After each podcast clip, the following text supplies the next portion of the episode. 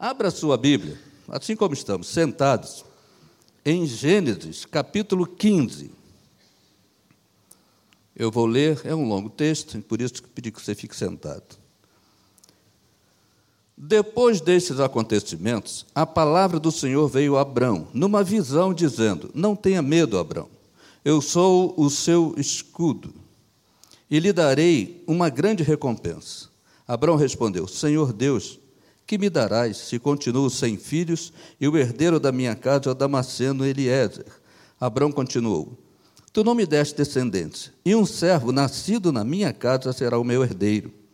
E eis que a palavra do Senhor veio a ele, dizendo: Esse não será o seu herdeiro. Pelo contrário, aquele que será gerado por você, esse será o seu herdeiro. Agora o verso 5. Então o Senhor levou-o para fora e disse: Olhe para os céus e conte as estrelas, se puder contá-las. E lhe disse: Assim será a sua posteridade. Abraão creu no Senhor e isso lhe foi atribuído para a justiça. O Senhor disse também: Eu sou o Senhor que o tirei de Ur dos caldeus para lhe dar esta terra como herança. Mas Abraão perguntou: Senhor Deus, como saberei que vou herdar essa terra? O Senhor respondeu: Traga uma novilha, uma cabra e um cordeiro, cada qual de três anos, uma rolinha e um pombinho. Abraão trouxe todos esses animais, cortou pelo meio e pôs as metades umas diante das outras. Aves, porém, eh, aves, porém, as aves, porém, não cortou, não cortou pelo meio. Aves de rapina desciam sobre os cadáveres, porém Abraão as enxotava.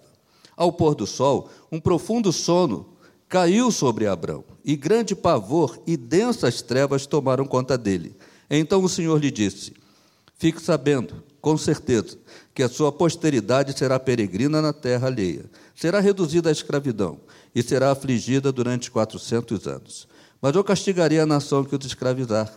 Depois eles sairão com muitas riquezas, e você irá para junto dos seus pais, em paz. Será sepultado em boa velhice na quarta geração, voltarão para cá, porque a medida da iniquidade dos amorreus ainda não se encheu.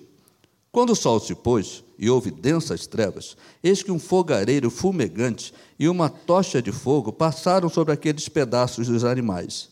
Naquele mesmo dia, o Senhor fez aliança com Abrão, dizendo: A sua descendência dei esta terra, desde o rio do, desde o rio do Egito até o grande rio Eufrates a terra dos queneus, dos quenezeus, dos cadimoneus, dos heteus, dos ferezeus, dos refaíns, dos amorreus, dos cananeus, dos girgazeus e dos jebuseus. Até aqui, que o Senhor nos abençoe com esse texto tão lindo da sua palavra. Amém.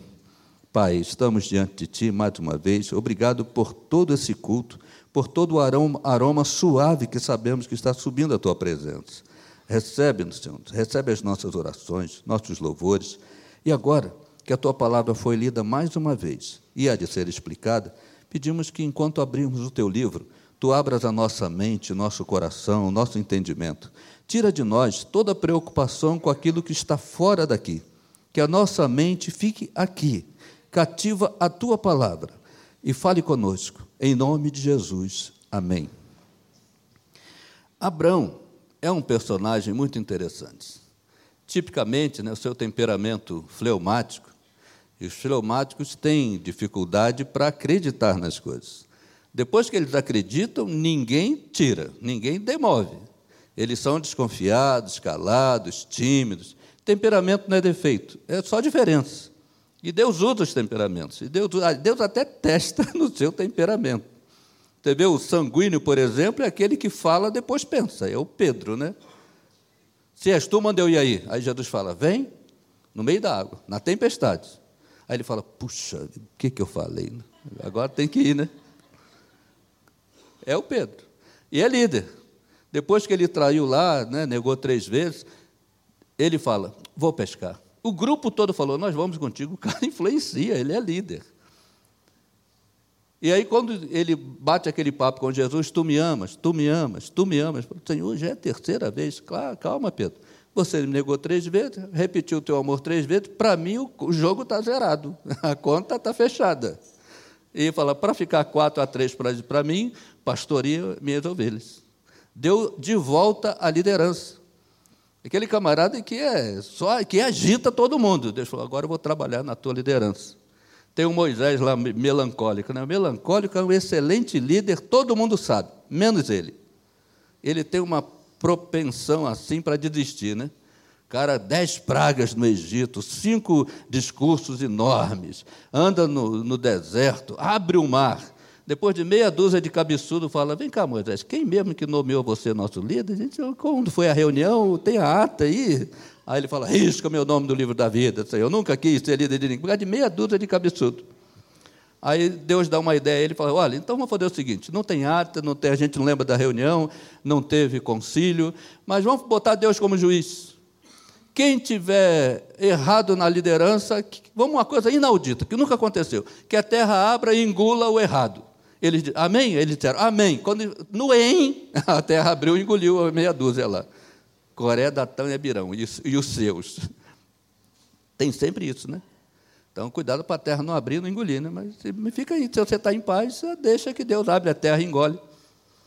Até o Acabe, lembra do rei Acabe? Acabe, o marido de Jezabel, era um zero à esquerda, e era traíra.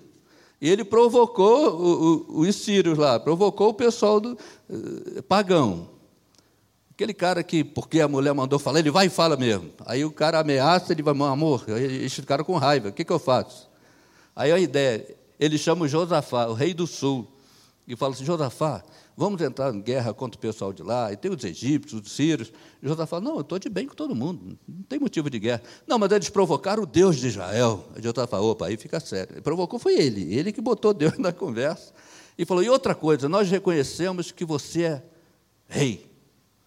Eu vou vestido de soldado e você vem com manto real, com a carruagem real. Pode usar a minha. Josafá falou: Gente, Josafá bom de coração, né? O homem reconheceu a minha liderança, me chamou, me deu lugar de honra, me recebeu com honra. Era trairagem, mas parecia que era recebendo com honra. E Josafá vai todo paramentado. E o rei tinha dito o seguinte para os seus inimigos, para os seus soldados: matem só o rei. Tenta no mar, ninguém tem que morrer. A briga é minha e ele. Eu com ele. Quando Acabe sabe disso, fala: Josafá, vem de, vem de rei. E eu vou me prostrar a você. Vou vestido de soldado para ninguém me conhecer. Dito e feito. O pessoal perseguiu o rei. Quando chegou perto, quando eles chegaram perto viu que não era Acabe, que era bem conhecido, figurinha conhecida, falou: Não, não é ele, não, é outro. Volta, todo mundo volta. Aí falou: Vamos embora, o rei não está aí. O que está aí não é o que a gente quer. Vamos embora. Um soldado, ao acaso, joga uma flecha para o alto.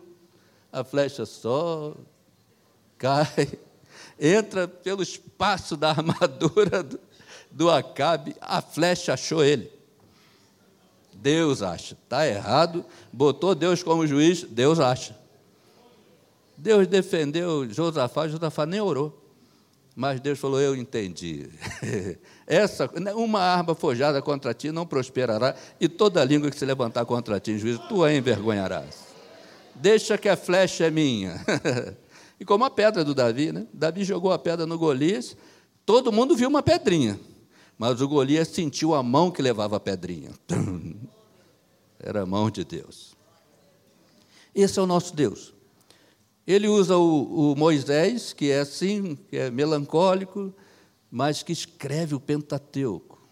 Eu imagino Moisés, o, o, o melancólico é aquele camarada da exata, das exatas, da matemática, da planilha de Excel de botar o livro na estante, botar legenda verde, filosofia, amarela, história, azul é matemática, e você, o livro tal, o, o ter, da, da esquerda para a direita, o quarto livro, é ele, é esse cara. É o cara que vai viajar, vai passear de férias com a família e fala para todo mundo: vamos sair às cinco da manhã em ponto, hein? Às cinco e um, um filho atrasou, fala: já estamos atrasados vai estragar o passeio. Um minuto. Tem ninguém assim aqui não, né? Aí imagina Moisés tirando o povo do Egito. E, ele fala assim: Senhor, pelo menos me dê um nome, porque todos os deuses do Egito têm nome. Qual é o teu? Aí Deus falou: Eu sou.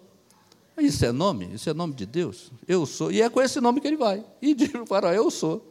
Eu fico pensando, quando me perguntavam por que, que Deus disse isso para mim? Por que não deu um nome? Porque falou para Moisés: diga que eu sou. E nome, né? Uma, parece uma coisa vazia. Todo mundo que me perguntava isso, eu tentava dar uma resposta teológica. Depois Deus falou comigo: que você está tentando me defender?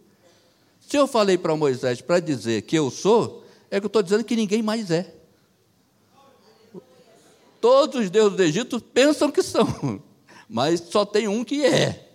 E quando Deus diz para Moisés, diga que eu sou, é porque nenhum outro é. Eu falei, pronto, resolveu minha questão, minha crise teológica. Eu sou. Aí vai o Moisés. Aí fala, tira o povo. Ele é melancólico. Ele fala, Senhor, e o mapa? Por onde nós vamos? E que hora é a partida? Tem que avisar todo mundo. Aí Deus vai pelo deserto. Deserto não tem estrada. Aí ele, deserto da estrada. Deus, não, mas eu vou mandar de, de dia uma coluna de nuvem e à noite uma de fogo. Ele, menos mal, GPS. Não tem mapa, mas tem GPS, vai. Aí quando para em frente ao mar, ele deve ter dito, está de brincadeira. Como é que vai atravessar isso? É o cara que quer tudo planejado. Tem lá, o Abraão é o fleumático, aquele que a, a frase principal do Abraão é: Como saberei?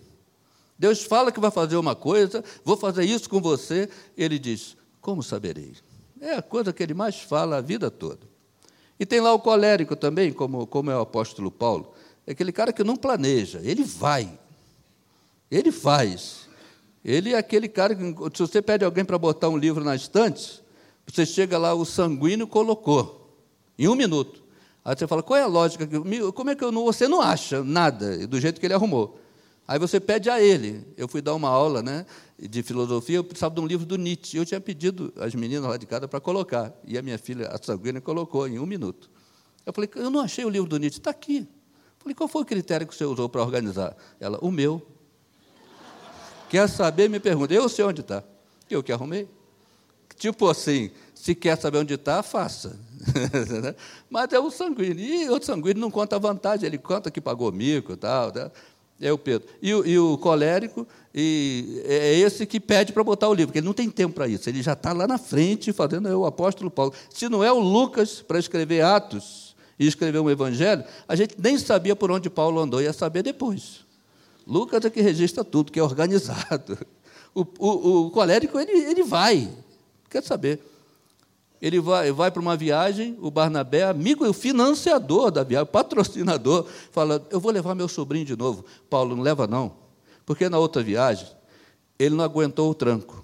É novo. Paulo, o, o colérico não bota defeito em ninguém, não. Ele é muito sincero e, e não tem negócio de muito sincero. Ou é sincero ou não é. Né? O colérico é sincero. E é limpo. Depois dá a segunda chance. Traz uma.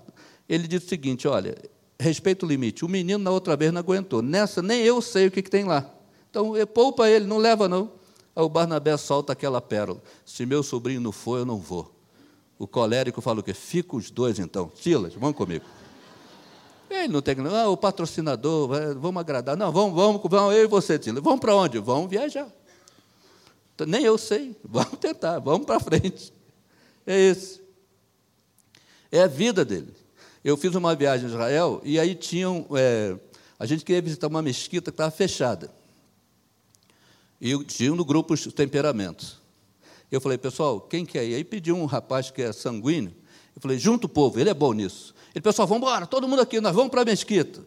Nós vamos visitar a mesquita, o guia conhece alguém lá, já pegou a autorização, vai abrir só para o nosso grupo.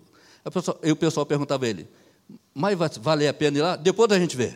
Primeiro a gente vai é o sanguíneo.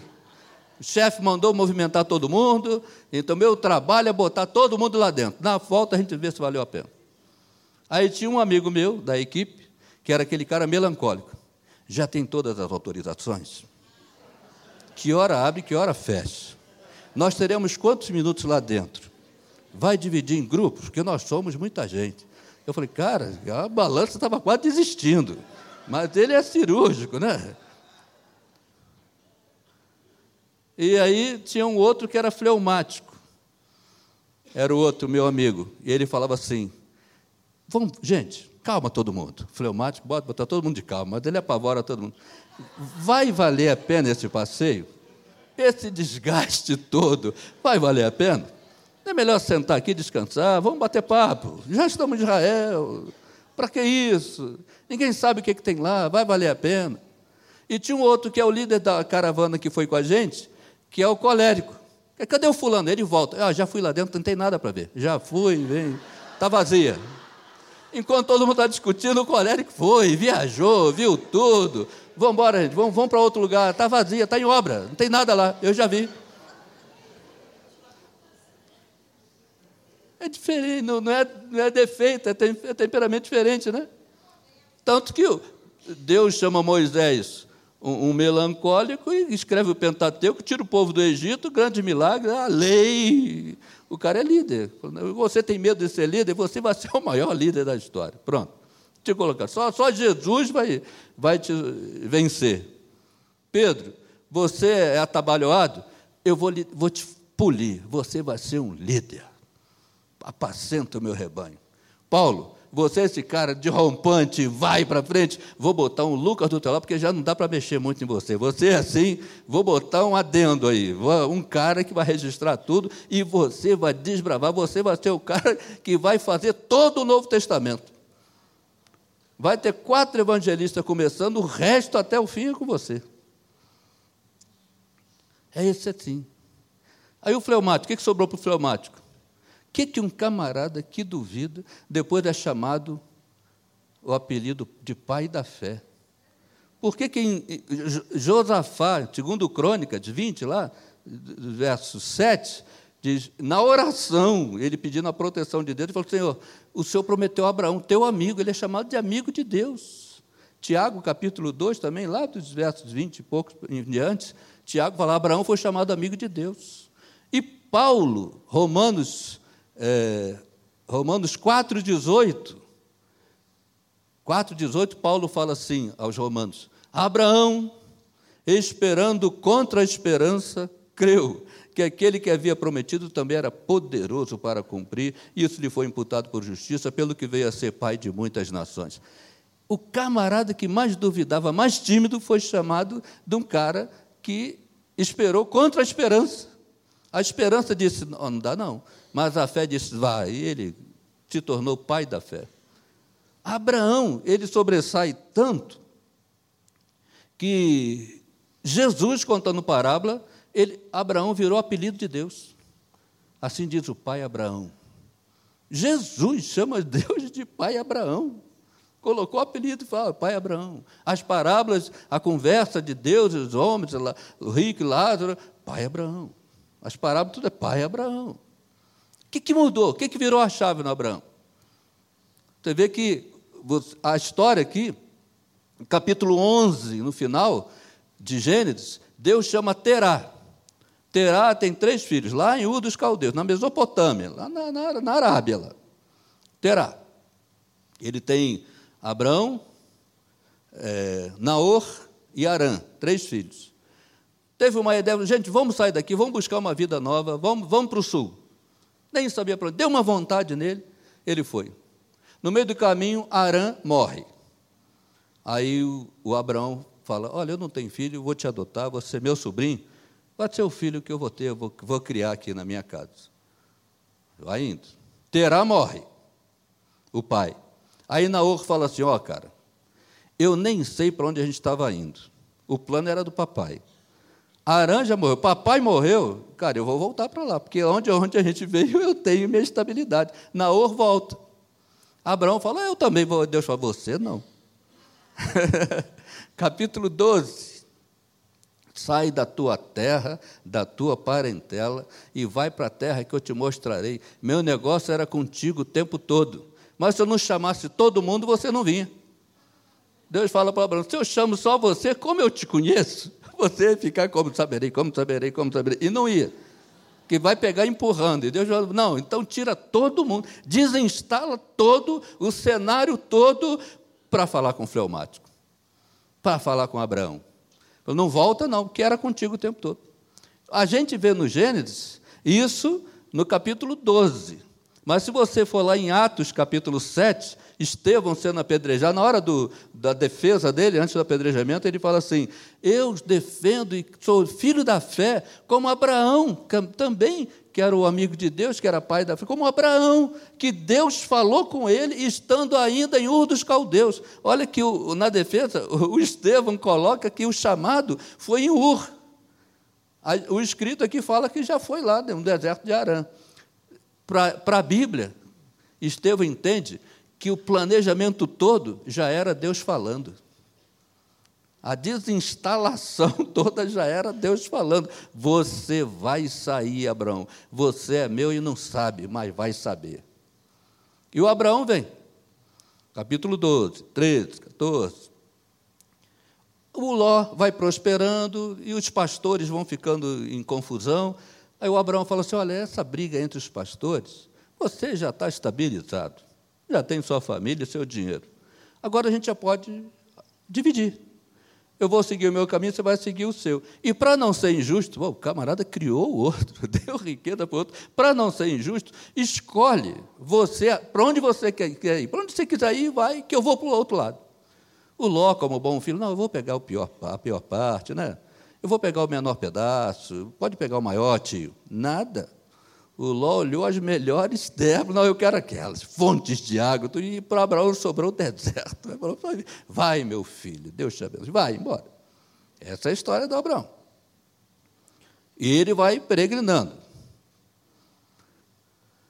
Recebe um apelido, porque ele recebe, quando Ló é preso, lá depois do capítulo 11 e 12, tem uma guerra entre reis, Ló é preso em Sodoma e Gomorra lá. Aí um, um egípcio, um camarada consegue escapar e, e, vem procurando Abraão pelo rastro, porque Abraão não tinha paradeiro, é andarilho. Ele chega numa cidade e fala: Onde está Abraão? O hebreu, que a palavra hebreu é andarilho. É com H minúsculo, hebreu. Depois é que torna H maiúsculo, porque se torna um povo, uma nação. Mas Abraão foi o primeiro hebreu, então nem tinha hebraico. Né? O Abraão foi o primeiro hebreu o andarilho. Aí falou, Abraão, o teu sobrinho está preso, foi sequestrado. Abraão, então, vamos lá buscá-lo. Abraão podia até ter dito assim, ó, o problema é dele, né? Eu deixei ele bem, deixei ele com tudo. E ele até escolheu. Escolheu, mas Abraão não era, Abraão era, era da fé, né? Abraão não era nem evangélico. É igual Jesus, né? Jesus é o evangelho, ele não é nem evangélico. Quando Pedro afundou, andando sobre as águas, eu vi o pastor Jeremias Pereira falando que tem gente que vai chegar no céu e vai falar assim: quero encontrar o Pedro. E vai falar com ele: Pedro, cara, na frente de Jesus você afundou? Ele diz: não pergunta não, porque o Pedro vai responder: ó, na Bíblia só dois andaram sobre as águas, eu e Jesus, você andou? Então está tá me criticando por quê? E eu, eu acho interessante que lá no Evangelho, Pedro fica fazendo conta, não é possível, a lei da gravidade não, não, não sustenta isso. Eu estou ainda mais em pé. Se estivesse deitado, podia boiar, mas em pé não aguenta a água, o empuxo, o peso. Até hoje eu não entendo como é que navio com toneladas de aço boia. Paulo Brito me explicou que é o empuxo. Mas não me, não me convenceu. Eu passo no carro do porto ali, eu fico, não, nem empuxo, né? Não, não sei o que é, mas um dia eu vou descobrir. Mas o pessoal da Marinha fala, é o empuxo e está resolvido. Eu sou meio fleumático. Eu sou fleumático. Eu fico, não, eu, eu tenho que entender esse negócio aí. Bom, o Pedro foi fazendo conta, afundou. E ele diz assim: socorre-me, Senhor. Vai estar morrendo afogado? Socorre-me, Senhor. Se Jesus fosse evangélico, Jesus ia falar assim: deixa ele beber um pouco d'água aí. Duvidou? Deixa. Mas Jesus é o evangelho a Bíblia diz que Jesus imediatamente estendeu a mão e o puxou para cima. Imediatamente, nem botou na disciplina, não, senta no banco um tempo. Não, não, imediatamente. Imediata. Por que, que escreveu imediatamente? Para dizer que não esperou. Quando tem um pedido de perdão, imediatamente tem um perdão. Imediatamente. Puxou Pedro. E olha que ele falou, homem de pequena fé, porque deve ter falado no ouvido, porque Jesus não, não colocava ninguém ao escândalo, né? O arrependido ele não expunha o escândalo. Ele podia expor o escândalo dos fariseus, dos metidos lá. Mas o arrependido, quem contou no barco? Pessoal, olha, o homem ainda me chamou de pequena fé, o que o sanguíneo conta, que pagou mico também. O homem, o que, que ele falou contigo no ouvido? Me chamou de pequena fé. Olha, sanguíneo é, é, é simples, né? São excelentes amigos. Esse esse, esse Abraão, que é fleumático, Toda hora ele pergunta: Como saberei? E Deus toda hora responde. Ele foi lá para salvar o Ló, sobrinho dele. Tinha uma briga de cinco reis contra quatro. Kedolaomer era o líder do G4. Que o G4, quatro reis mandavam no mundo. E cinco reis pagavam tributos. Aqueles cinco reis de Sodoma, Gomorra, ele falou, por que, que a gente está pagando tributo aí? Nós somos cinco, eles são só quatro. Aí começou a briga. Aí chegou Abraão para atravessar o campo de batalha. Kedorlaomer falou, que bom que você chegou, agora vai ficar quatro contra, é, cinco contra cinco. Abraão, não, não, não tem nada a ver com a briga de você, não, só estou passando. Aí o Kedorlaomer falou, ah, é, então você é do lado deles, então agora é nosso inimigo. Abraão falou: Meu Deus, quanto mais eu rezo, mais assombração me parece. Eu não quero entrar numa briga, já, já virei inimigo.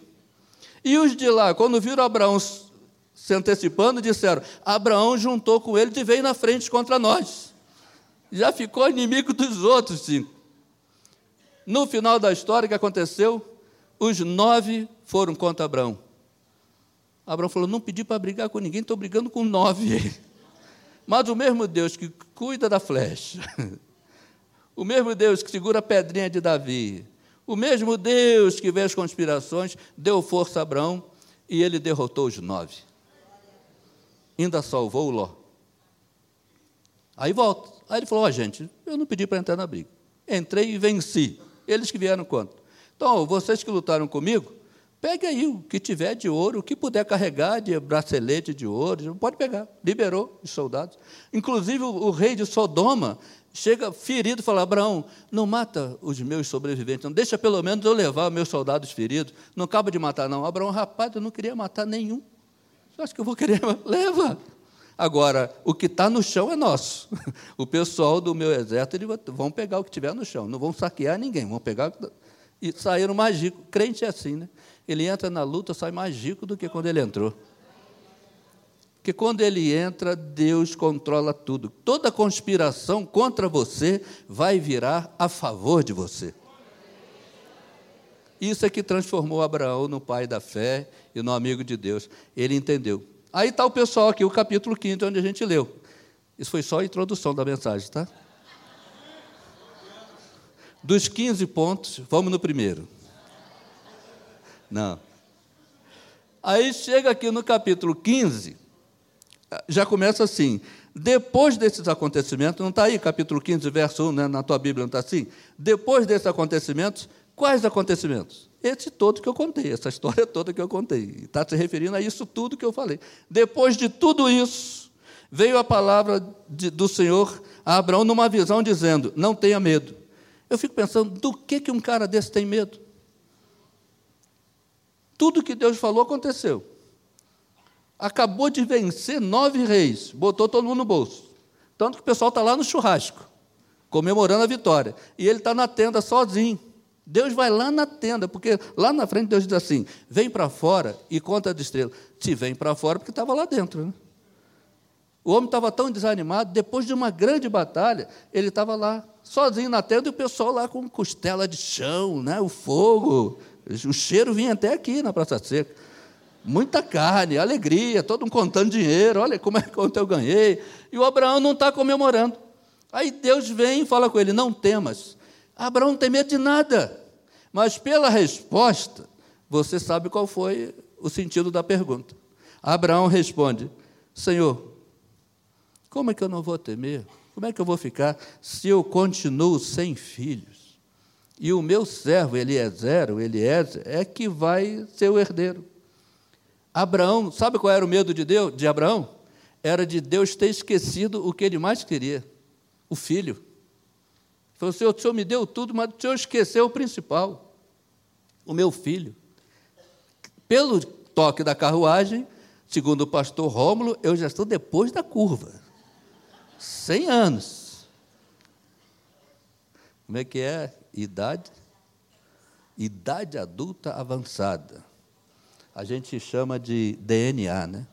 Data de nascimento avançada.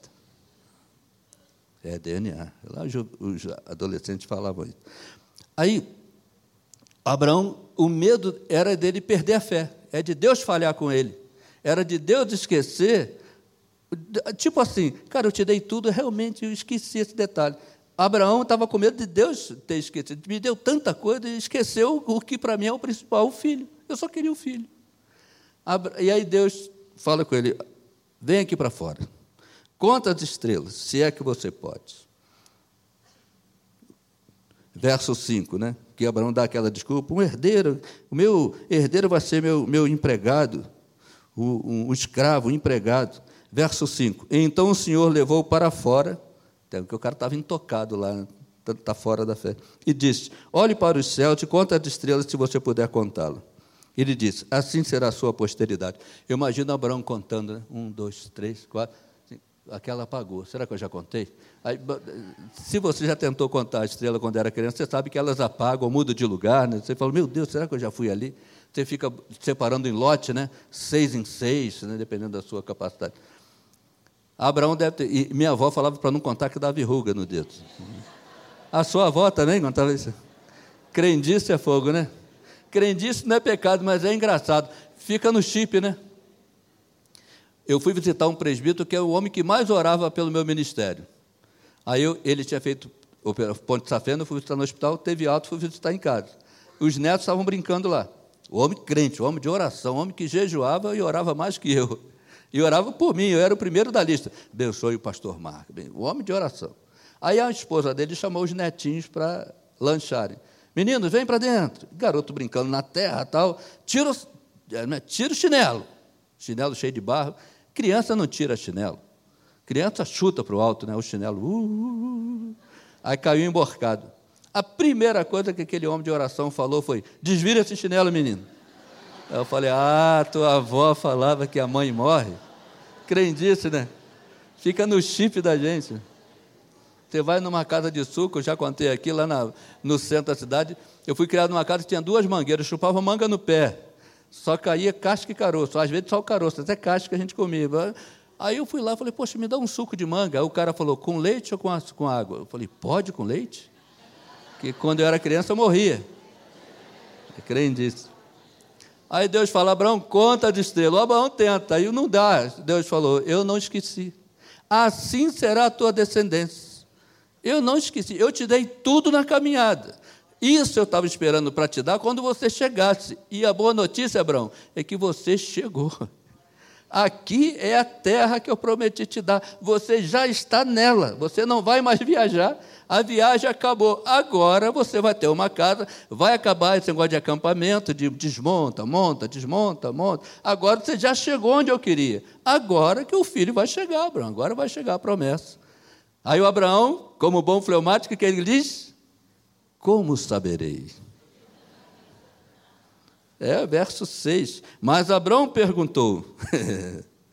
Olha o verso 7. Depois de uma palavra de Deus dessa, o Senhor disse também: eu sou o Senhor que, que o tirei de Ur dos Caldeus para lhe dar esta terra como herança. Deus fala assim: Abraão, sabe aquela ideia que teu pai teve, terá?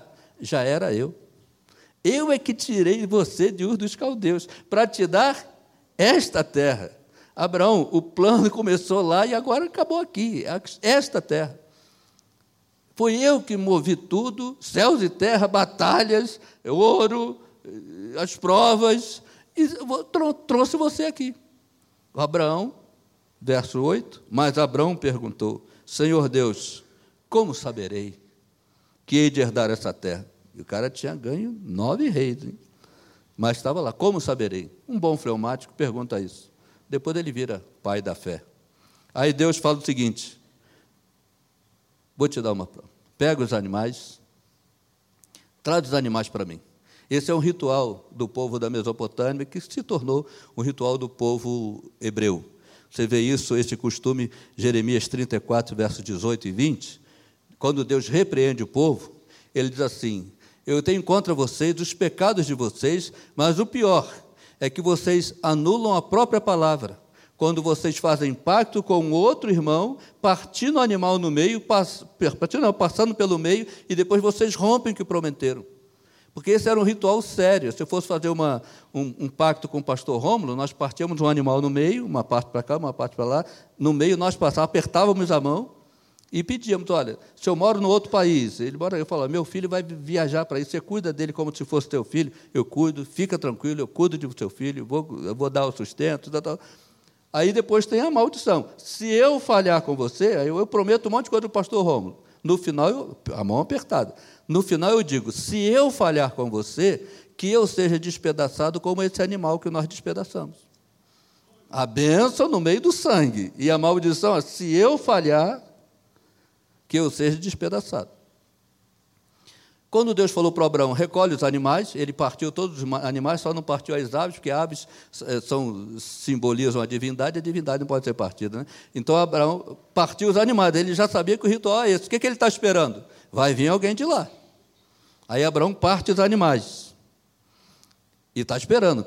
Deus vai mandar alguém para apertar a mão, para dizer, ó, a terra é tua, deve ser o dono. O atual dono deve vir, vai dizer, olha, Deus falou comigo, a partir de hoje a terra é tua, eu estou indo embora, estou levando meu povo, meu exército, vou ter paz com você, não vou tentar invadir, não vou tentar retomar. A cabeça humana do Abraão é, vai vir alguém. E não vem ninguém. E aí o sol se põe, Abraão enxotão, os abutres já estão dando rasante lá naquelas carnes, o cheiro do sangue, e o Abraão enxotando. Verso 17: Quando o sol se pôs, houve densas trevas. Aí Abraão já está com sono. Acabou o sol, não tem luz da light, não tem nada, é breu. Abraão falou: É, falhou. Não vem ninguém. Quem que vem na escuridão? Quando o sol se pôs, Olha o que diz o verso 17. Quando o sol se pôs e houve densas trevas, eis que um fogareiro fumegante e uma tocha de fogo passaram entre aqueles pedaços de animais. Naquele mesmo dia, o Senhor fez aliança com Abraão, dizendo: Aí falou, vou te dar todas essas, não somente essa, mas tudo em volta agora é teu. Sabe o que Deus está dizendo? Quando Abraão está esperando vir um ser humano, Deus passa no meio dos animais um fogareiro e uma tocha. Deus passa no meio dos animais. Ele só esperou escurecer. Deus, às vezes, deixa apagar a luz para a, a, luz dele sobressair. Deus vai, passou no meio e fez aliança. Deus disse para Abraão o seguinte: Abraão, eu corro os riscos da aliança. Eu vou te dar todas essas terras. Se eu falhar com você, que eu seja despedaçado como esses animais se eu falhar com você numa só das minhas promessas, que eu deixe de ser Deus. Por que, que Deus passou sozinho?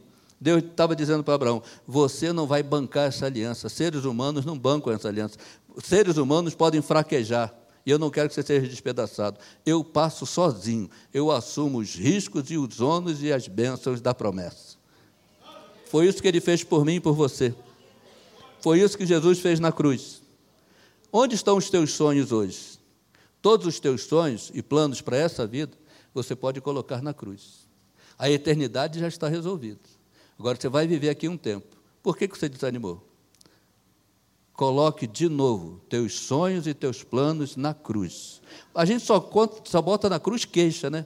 É, é a operação que vai fazer, é problema na justiça, né? machucado, perda de emprego. A gente não põe sonhos na cruz, né? Coloque seus sonhos na cruz. Senhor, eu sonho com isso na minha vida. Hoje eu lanço sobre o Senhor, sobre a tua cruz, toda a ansiedade, porque eu sei que tu tens cuidado de mim. Naquela cruz que o Senhor assumiu sozinho os riscos da aliança, eu vou colocar aquilo que eu preciso para viver neste mundo. Enquanto aguardo a eternidade, eu quero viver aqui os sonhos que tu tens para mim.